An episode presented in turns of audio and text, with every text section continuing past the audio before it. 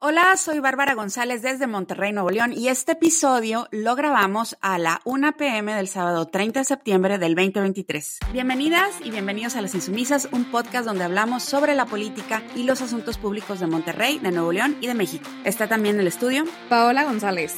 En el episodio de hoy vamos a platicar sobre el 28 de septiembre, Día Internacional por los Derechos Sexuales y Reproductivos y los avances y retrocesos respecto al aborto en México y en Nuevo León. En el segundo bloque vamos a hablar del segundo informe de gobierno del alcalde de Monterrey, Luis Donaldo Colosio. Y por último, vamos a analizar las actualizaciones del caso Ayotzinapa, que cumplió su noveno aniversario.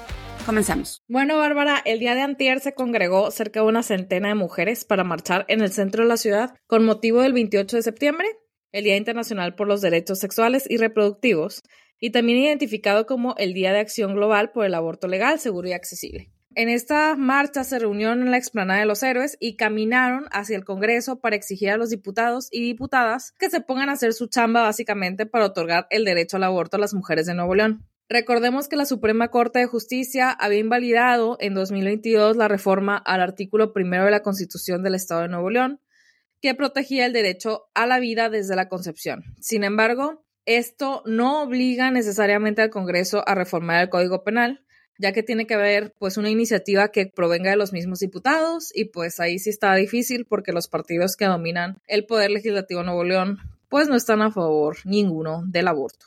Otra de las vías es la acción de inconstitucionalidad que podrían promover un grupo de diputados o bien la Comisión Estatal de Derechos Humanos. Sin embargo, esto solo se puede realizar en un periodo 30 días posterior a la publicación de la norma y esta norma pues ya es muy vieja, entonces el problema es que es necesario que se reforme para permitir esta interposición de la acción.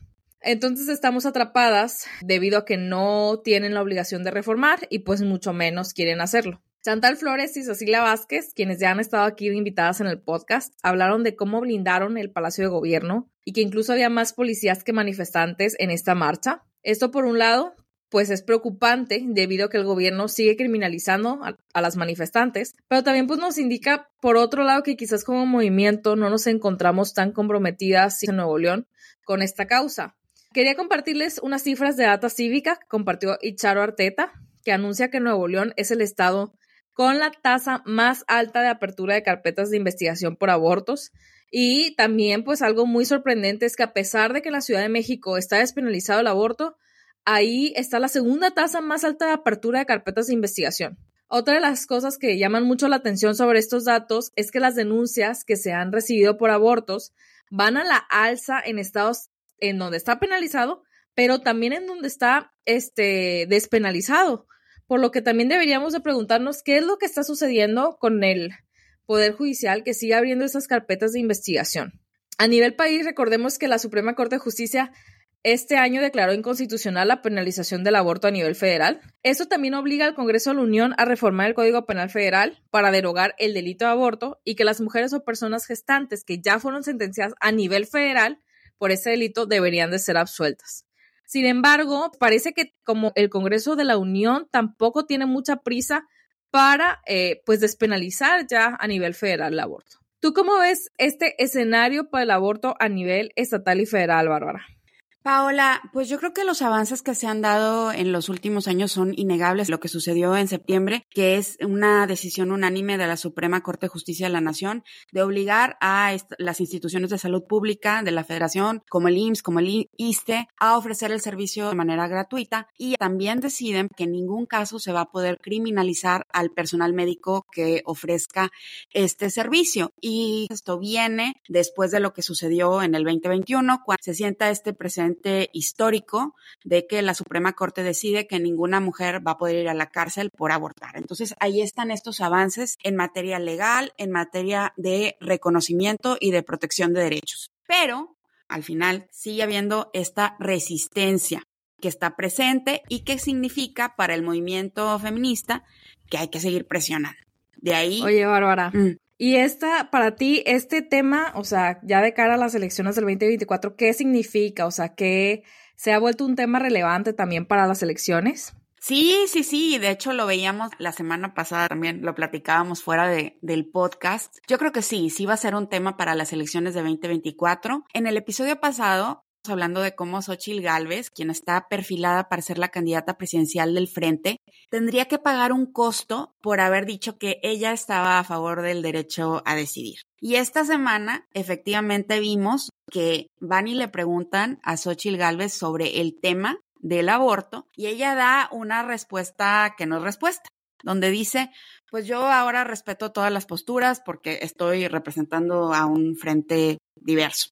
Y sin duda, Paula, yo sí creo que ahí hubo una presión de los sectores conservadores de los partidos para que ella ya no sostenga en público lo que sabemos que es su postura personal. Yo quisiera dejar de mencionar el hecho de que muchas voces de las que vimos que estaban señalando a Xochitl como una traidora del movimiento feminista son, sorpresa, voces de Morena, del oficialismo. Y aquí, pues hay que señalar también la poca vergüenza de quienes le critican a Xochitl Gálvez lo que no se atreven a criticarle a su jefe máximo, el presidente López Obrador, que en estos años ha tenido una relación de abierta confrontación con el movimiento feminista, que no se ha comprometido con el derecho a decidir y que en campaña no dudó en sumar a su coalición a los sectores más antiderechos del país. Entonces, sí, sí va a ser un tema, yo, la verdad, desafortunadamente no visualizo a ninguna de las candidatas, ninguno de los candidatos comprometiéndose con el tema del derecho a decidir, diciendo yo sí estoy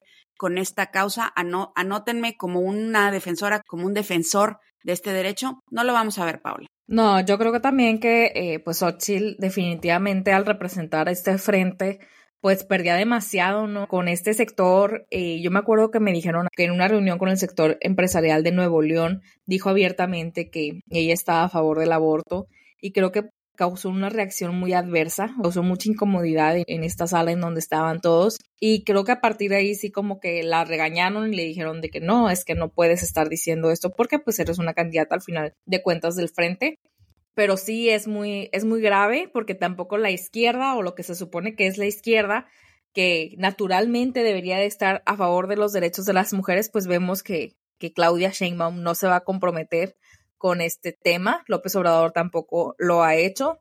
Creo que más bien proliferan los discursos del cristianismo, ¿no? Dentro del, del propio discurso del presidente. Entonces, esto pues no, no va a suceder. Eh, ha contribuido también a la criminalización de las mujeres el discurso de López Obrador y el de Claudia Sheinbaum frente a la Ciudad de México.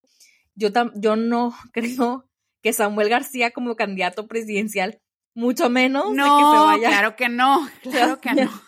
comprometer con el derecho a decidir.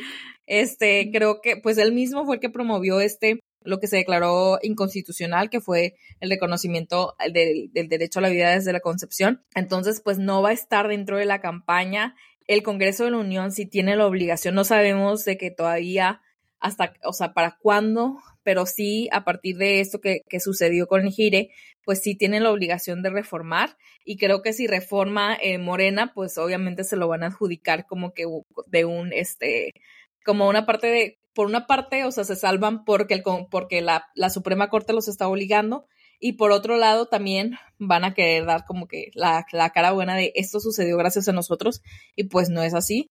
Entonces, creo que tenemos un escenario bastante adverso al aborto, eh, no nada más en México, en América Latina y en Estados Unidos también. En Estados Unidos, eh, a partir pues lo de, de lo de Roe versus Wade, pues hemos tenido un retroceso en los derechos reproductivos de las mujeres. A mí me sorprende aquí, ahorita que estoy viviendo en Inglaterra, pues que el aborto se permita hasta las 24 semanas. Y me queda esta duda de por qué se ha tardado tanto América Latina en reconocer este derecho para las mujeres y qué es lo que está sucediendo también ahorita con estos partidos de derecha, ¿no? Sabemos lo que está sucediendo en Argentina, por ejemplo, que pues básicamente dicen públicamente, no vamos a ir con los derechos de las mujeres y la gente vota por ellos. Entonces, creo que sí estamos ante un panorama pues bastante desolador en este tema de derechos reproductivos de la mujer, que pensamos que ya estaba superado. Sin duda, Paola. Y fíjate, ahorita que tú estabas mencionando esto de, de las posibles presiones del sector empresarial que estaría apoyando la candidatura de Xochitl Gálvez, yo creo que dentro del sector empresarial en México, obviamente hay sectores súper conservadores, pero también hay sectores liberales. Yo creo que va a poder más el miedo a que esos votos de la gente súper conservadora se los llevara una candidatura como la de Eduardo Verástegui, que ya se está planteando.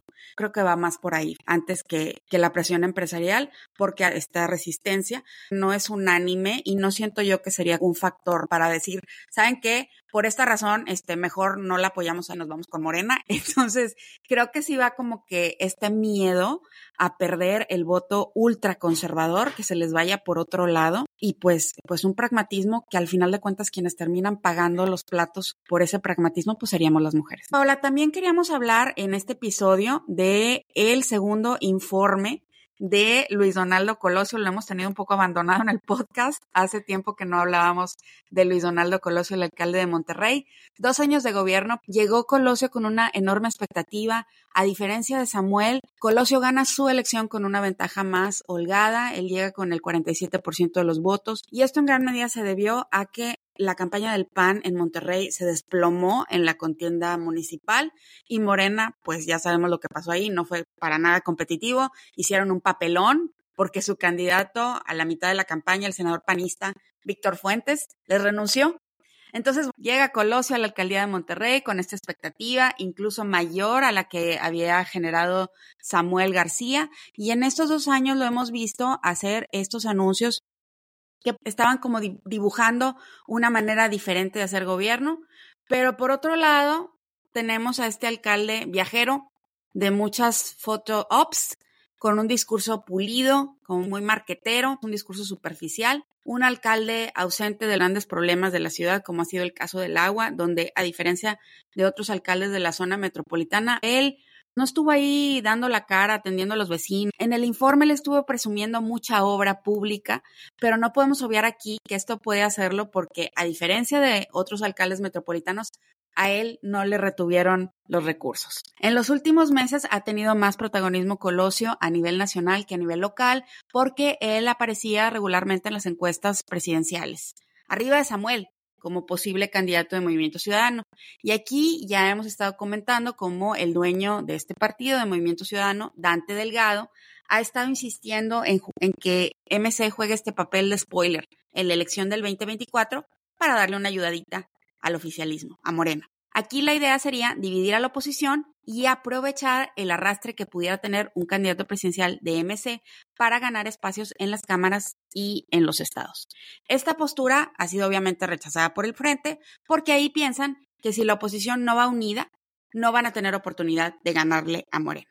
Y aquí en el podcast, Pablo, hemos sido críticas con Colosio y su gestión como alcalde, con la tibieza que a veces demuestra, con que no necesariamente se está rodeando de la gente más capacitada o comprometida, pero yo sí quisiera reconocerle esta negativa que él ha hecho pública de que no está interesado en ir por la presidencia y las dos razones que él ha dado, una que siente que no tiene la madurez y dos que no quiere ser él quien divida a la oposición. Esta semana agregó que estaría pensando en reelegirse en Monterrey, ¿no? Buscar repetir en la alcaldía, pero que también estaría contemplando la opción de irse a su casa.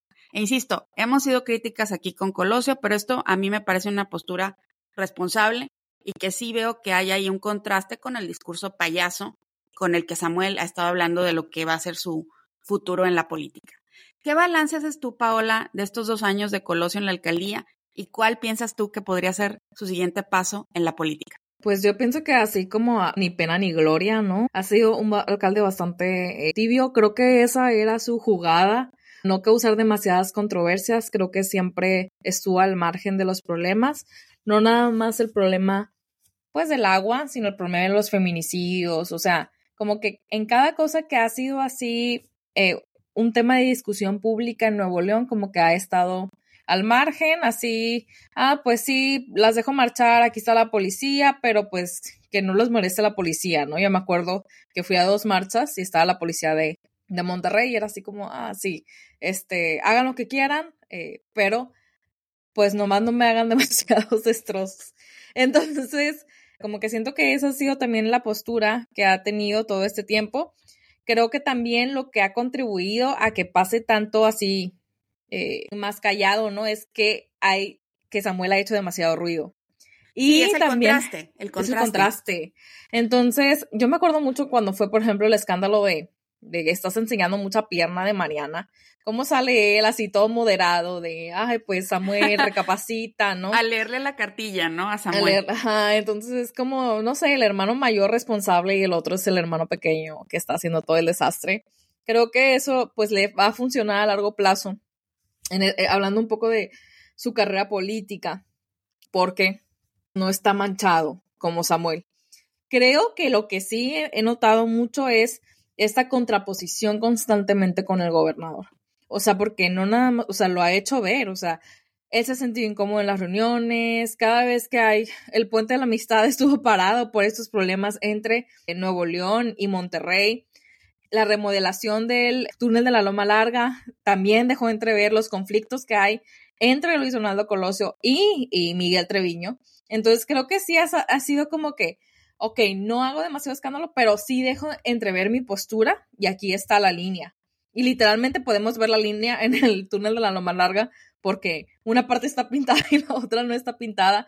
Y con el tema del puente también fue muy claro.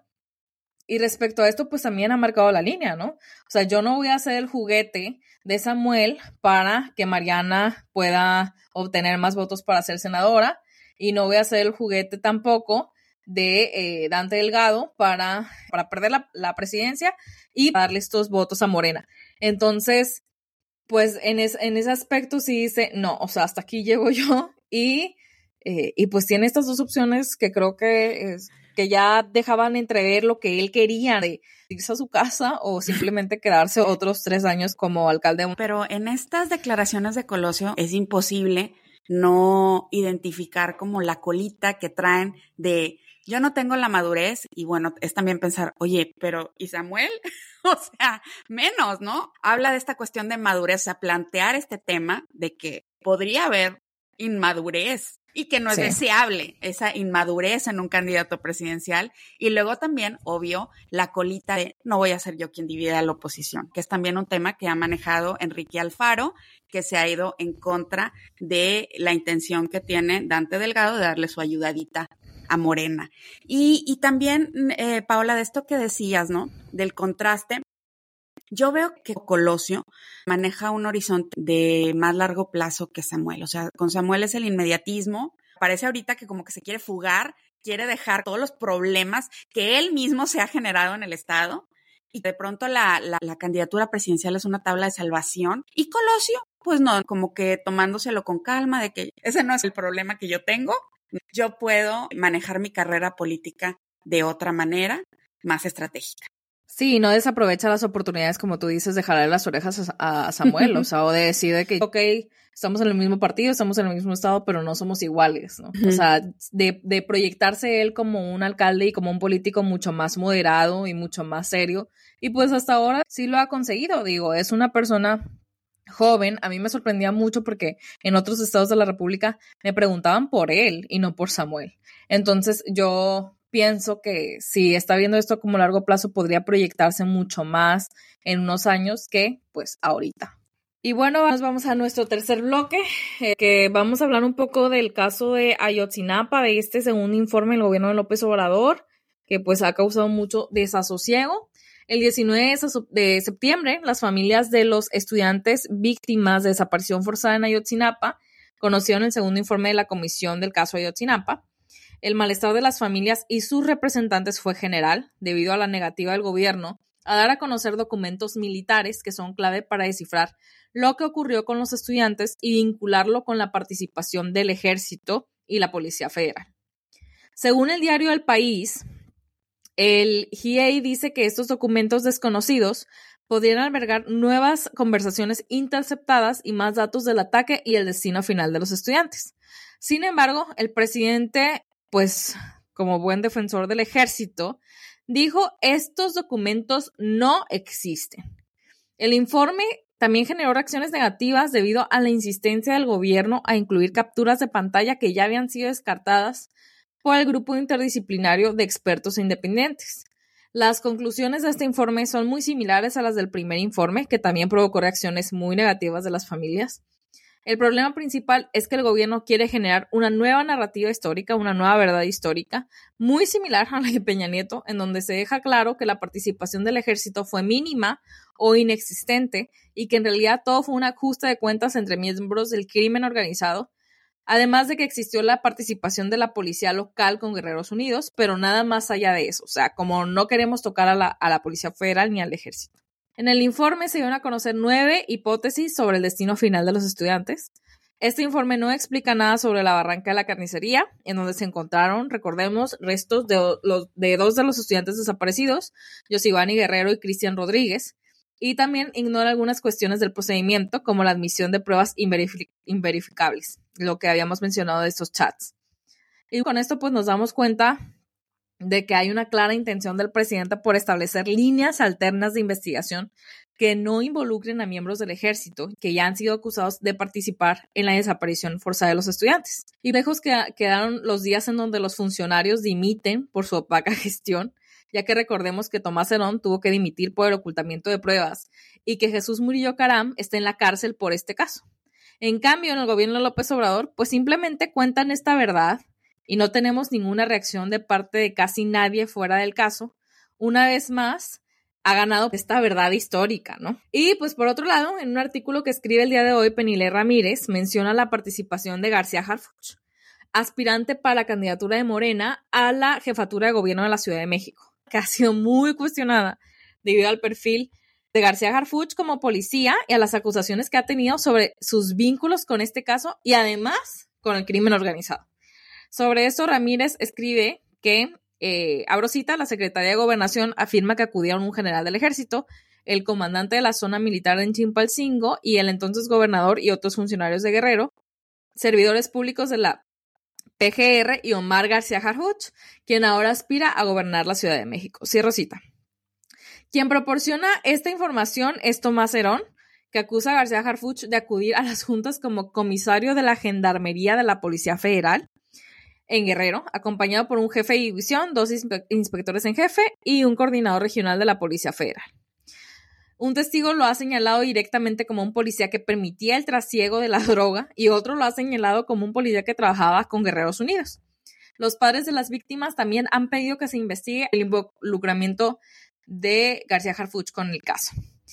Y bueno, Bárbara, pues aquí ¿Qué, has leído? ¿Qué, te, ¿Qué impresiones te deja este nuevo, informe del caso de Yotzinapa? ¿Y cómo ves lo de García Harfuch también? Oye, Paola, nueve años, nueve años de la tragedia de, de Ayotzinapa, este caso eh, que no se ha resuelto y por el que aún los padres, las familias y quienes los han estado acompañando siguen exigiendo justicia. Durante la campaña, el presidente López Obrador prometió que él sí va a hacer justicia en este caso. A diferencia de Enrique Peña Nieto, él sí va a hacer justicia, pero ya estamos en el último año de su mandato y se le está acusando, y con razón, a López Obrador de que lo único que ha hecho es maniobrar para encubrir y para proteger al ejército mexicano. En la Ciudad de México, tú hablabas de esta marcha, en esa marcha estuvieron familiares de los 43 y lo que transpiró en esa, en esa marcha es una decepción infinita, porque yo no creo que ya, que ya les quede ninguna duda de que López Obrador puso al ejército por encima de hacer justicia y de conocer la verdad sobre el caso. Y esto está en línea con, la militarización de la que hemos estado hablando aquí en el podcast, una militarización que no esperábamos muchas de las personas que en su momento votamos por Andrés Manuel López Obrador para la presidencia, pero que sí se ha convertido en un sello distintivo de su gobierno. Y, y, los padres siguen diciendo que lo que ellos quieren saber es qué pasó con sus hijos, que siga la investigación y que el ejército libere toda la información que tienen sobre el caso y AMLO, como ha respondido, pues es defendiendo a su gobierno. Y también defendiendo a Omar García Harfuch, protegiéndolo, encubriéndolo. Eh, yo quisiera que también eh, habláramos, y es algo que vamos a compartir en las notas del podcast, de este reportaje que, que hizo el periodista independiente John Gibler para Quinto Elemento La Paola, en donde habla de una fecha en el 2022 en donde se aborda la cuestión de cómo van a proceder con el caso Ayotzinapa e interviene López Obrador básicamente para definir y dictar que se proteja al ejército. Y John Gibler lo explica súper bien, es cómo se acuerda ocultar la información, proteger al ejército, proteger al CISEN y cuál fue la intervención del presidente López Obrador. Ese es el estatus que tenemos ahorita. A mí también me parece un, completo desfiguro que, que Morena, no solamente fue López Obrador, Paola, muchos de los más activos propagandistas del gobierno son personas que construyeron un perfil opositor montándose en el caso de Ayotzinapa. Yo estoy pensando, por ejemplo, en Epigmenio Ibarra, que, que, estaba constantemente denunciando el tema. Y Todavía hace el pase de lista en Twitter. No, o sea, eso se me hace terrible porque el hijo de López Obrador también creo que fue una, una marcha. Sí, total. O sea, es de que.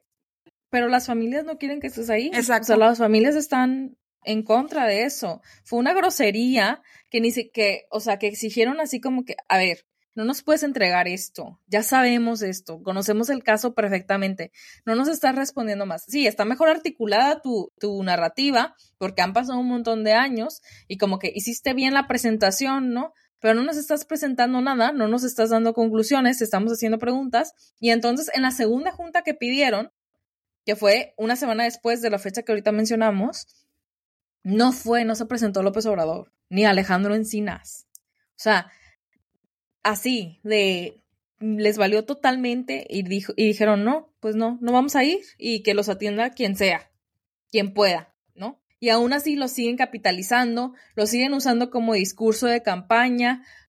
Lo que a mí más me impacta es cómo estas personas lo van a seguir usando para la campaña de Claudia y no han hecho absolutamente nada, al contrario, han ocultado información para proteger al ejército y para proteger al candidato de Morena a la Ciudad de México. Sí, Paola, una, una triste conclusión de, del sexenio. La verdad es que, como lo hemos estado analizando aquí, este tema de la, de la militarización, pues es imperdonable. Es una traición completa a lo que se ofreció, no solamente en la última campaña, sino en todas las campañas anteriores en donde ellos lo que ofrecían es ser una alternativa y ya vimos que no solamente no, no fueron una, una alternativa a la militarización, sino que la han profundizado. También hay que decir, si Alejandro Encinas hubiera hecho estas declaraciones cuando recién fue lo de Ayotzinapa, estaría ahorita en la cárcel. O estaría la opinión pública pidiendo que estuviera en la cárcel. Claro. Pero como ya es López Obrador y según el discurso, desde que ya todo está bien, ya hay justicia social, ya quitamos la corrupción, pues entonces nadie va a la cárcel. O sea, sí, de que Tomás Herón y Murillo Caram, sí, ellos sí tienen que pagar por esto, pero nosotros que sí podemos hacer algo y que no lo estamos haciendo, pues no. O sea, no hay justicia tampoco, total impunidad. Y este fue el episodio 51 de Las Insumisas. Les agradecemos mucho que nos escuchen y que compartan el podcast. Les invitamos a que se suscriban para recibir notificaciones y también pueden seguirnos en nuestras redes sociales arroba insumisasnl en Twitter e Instagram. Pueden visitar nuestra página de lasinsumisaspodcast.com donde vamos a seguir subiendo transcripciones de las entrevistas. Soy Bárbara González. Soy Paola González. Gracias por escucharnos y hasta la próxima.